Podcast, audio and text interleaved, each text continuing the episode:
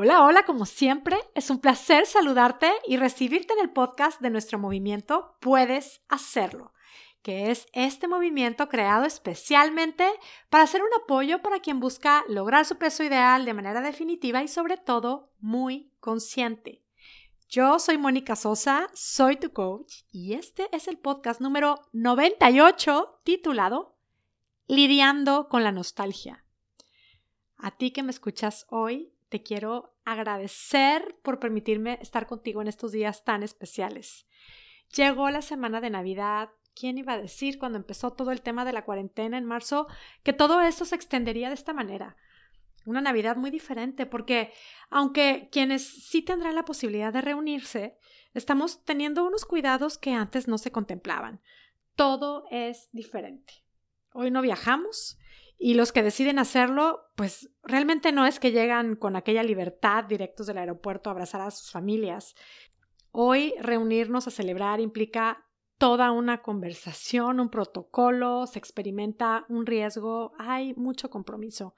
Y si normalmente muchas de nosotras en esta época del año solemos experimentar nostalgia, hoy mismo, más que experimentarla, podemos estar lidiando con ella intensamente. Siento que nos pasa que en estas fechas recordamos especialmente a nuestros seres queridos que ya no están con nosotros o a los que tenemos lejos. Quienes vivimos lejos de nuestros seres queridos, quienes vivimos fuera de nuestros países, creo que conocemos muy bien este sentimiento. Yo me he familiarizado más con este sentimiento desde que nos fuimos de México.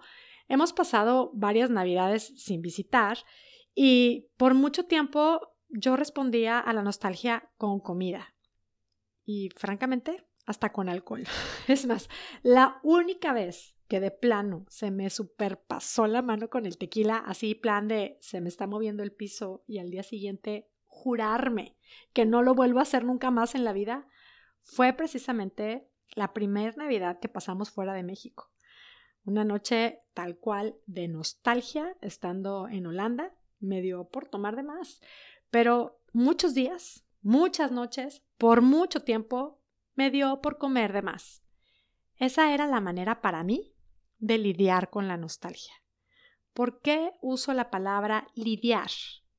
Aquí tengo el significado. Lidiar es luchar o enfrentarse a algo o a alguien que resulta molesto, desagradable o problemático. Ese sentimiento, que puede comenzar a partir de un dulce recuerdo, se llega a convertir en algo muy desagradable y muchas de nosotros lo que hacemos con esas emociones desagradables es luchar con ellas, ver cómo desaparecerlas. Para mí, comer era mi primera reacción de esa lucha contra la nostalgia. Cocinar y comer cierto tipo de comida lo cierto es que comer de más no es algo que me ayuda ni a aprender de la nostalgia, ni a procesarla, ni a crecer, ni me otorgó, es que, ningún beneficio, al contrario. Comer de más para mí implica tiempo y entrar en un ciclo de otro tipo de sentimientos negativos como la culpa, la frustración, el desánimo y pues esa tristeza que con la comida busco tapar, pues se hace hasta más grande. Hoy veo de fuera este ciclo y te lo describo, sé que es un ciclo en el que muchas mujeres y muchos hombres también pueden sentirse atrapados. Si te sientes un poco o un mucho metida en este ciclo, si te encuentras lidiando con la nostalgia, ve preparándote para tomar nota. La nostalgia es un sentimiento como muchos. Según el diccionario, es un sentimiento de pena por la lejanía, la ausencia, la privación o la pérdida de alguien o algo queridos. ¿Cómo describes tú la nostalgia? ¿Lo has pensado? ¿Te has dado la oportunidad de describirla, de reconocerla, de procesarla, de enfrentarla, de preguntarte cómo respondes a ella? Para mí, la nostalgia empieza normalmente a partir de un dulce recuerdo, que en muchas ocasiones yo termino convirtiendo en una amarga realidad, porque el tema es que a ese dulce recuerdo le voy poniendo matices de tristeza, de culpa, de remordimiento, de impotencia, de frustración, de tristeza, de soledad. Es más, si pudiera ponerle un color, yo le pondría un azul, gris, turbio, muy opaco. ¿Suena muy dramático? Puede ser, pero te cuento que he encontrado que el simple ejercicio de reconocerlo y de escribirlo, de observar el matiz que le meto, me ayuda a verlo como lo que es. Es un sentimiento. Un sentimiento con el que francamente hoy me siento muy familiarizada. Ahora que viene la Navidad y con todo este tema en donde no resulta práctico viajar, pues francamente se me ha cargado por el lado de no estar en México, de no estar cerca de mis papás, que estamos haciendo tan lejos, para que nos íbamos de México. Mis hijos ya crecieron muy despegados de México y historias alrededor de esto. Te lo cuento así breve y calmadita, pero no creas, se me derraman las lágrimas cuando lo veo más a detalle. Hay circunstancias que a cada una nos detonan este sentimiento de nostalgia. El simple hecho de pensar y recordar a personas que ya no están con nosotras, o con quienes ya no tenemos una relación, o qué tal hasta ver fotografías. Viene esto de qué linda casa teníamos, qué bien la pasábamos cuando los hijos eran pequeñitos, qué delgadita era. Todo parece empezar a partir de un dulce recuerdo. Le vamos dando toquecillos, matices, pensamientos, con lo que convertimos estos dulces recuerdos en una experiencia que nos tortura o en una amarga realidad que nos puede tener en un espacio muy negativo, en donde nos podemos sentir paralizadas e inactivas. ¿Estás lidiando con la nostalgia? Aquí viene lo que sugiero que tomes nota. Te comparto cinco pasos para que esos dulces recuerdos dejen de convertirse en una amarga realidad si es que te está sucediendo. Son cinco pasos para procesar la nostalgia de una manera diferente. Mira, puedes hacerlo. Te invito a hacer una pausa, regálate un tiempo para conectar contigo. Yo sé que esto siempre lo sugiero pero pues ¿cómo es que podemos hacer cambios reales si no es parando, desconectando de todo y conectando con nosotras mismas? Aquí vamos. Paso número uno. Saca todo lo que estás pensando. Escribe lo que piensas. Sácalo todo.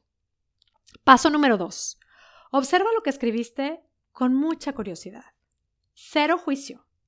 Date cuenta de la cantidad de pensamientos, del tipo de pensamientos que te estás repitiendo.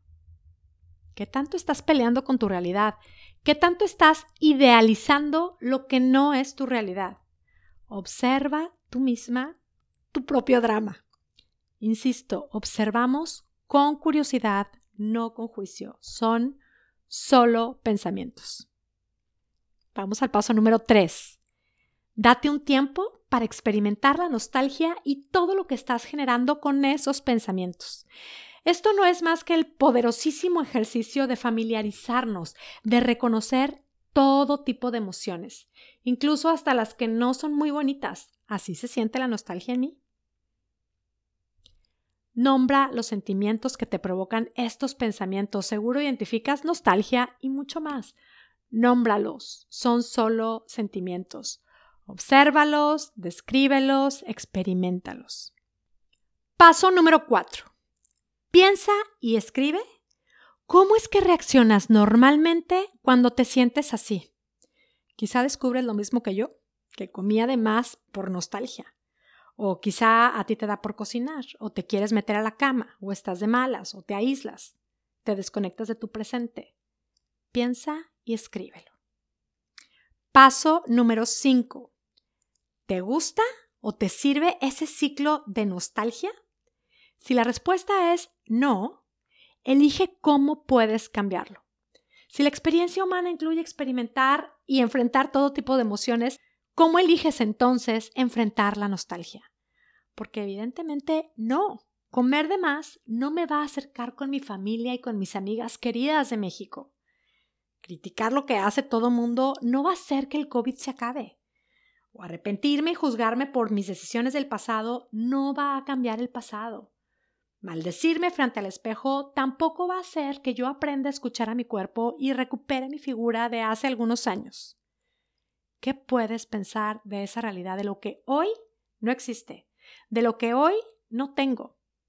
Quizá puedes darle la vuelta a ese ciclo a partir de un pensamiento como abrazo mi presente, estoy a cargo de mí.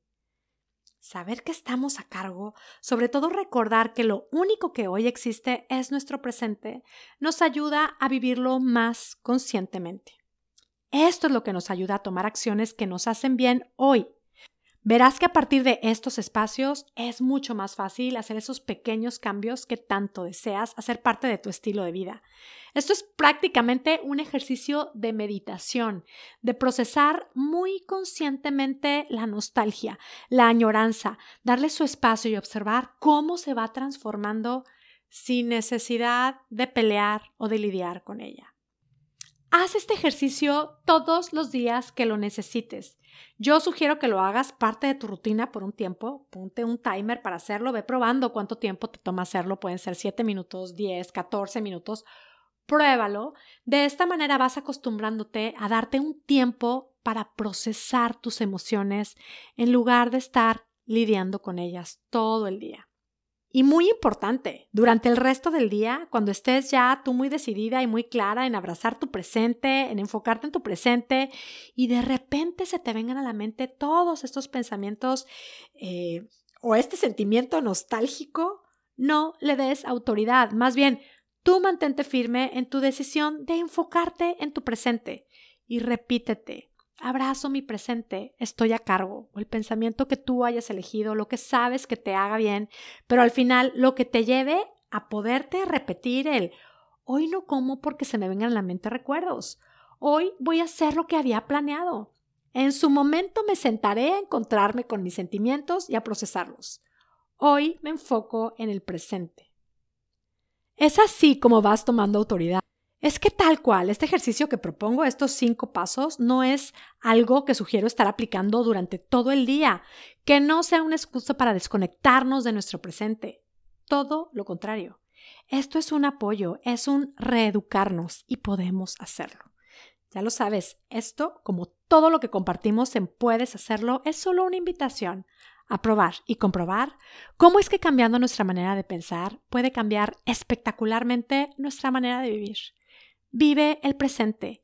Abrázalo con todas las circunstancias que la vida hoy te ofrece, teniendo claro que tú puedes crear tu versión más saludable, porque sí, tú puedes hacerlo. Vive una muy feliz Navidad. Te abrazo a la distancia, deseando para ti y tu familia salud y bienestar, y esperando que tengas un día, una semana y una vida espectacular. Gracias por escucharme y hasta la próxima. Si te gustan estos conceptos, no te puedes perder la clase Adiós a comer por ansiedad. Es una clase en línea completamente gratis a la que puedes accesar ahora mismo en monicasosa.com diagonal Adiós a comer por ansiedad. En esta clase comparto una técnica que funciona para dejar de comer por ansiedad. Si ya tomaste la clase y no has aplicado la técnica, vuelve a verla pruébala, puedes hacerlo. Quienes practican la técnica han reportado increíbles beneficios. Tú también puedes hacerlo. Accesa a la clase en monicasosa.com diagonal adiós a comer por ansiedad. Disfrútala.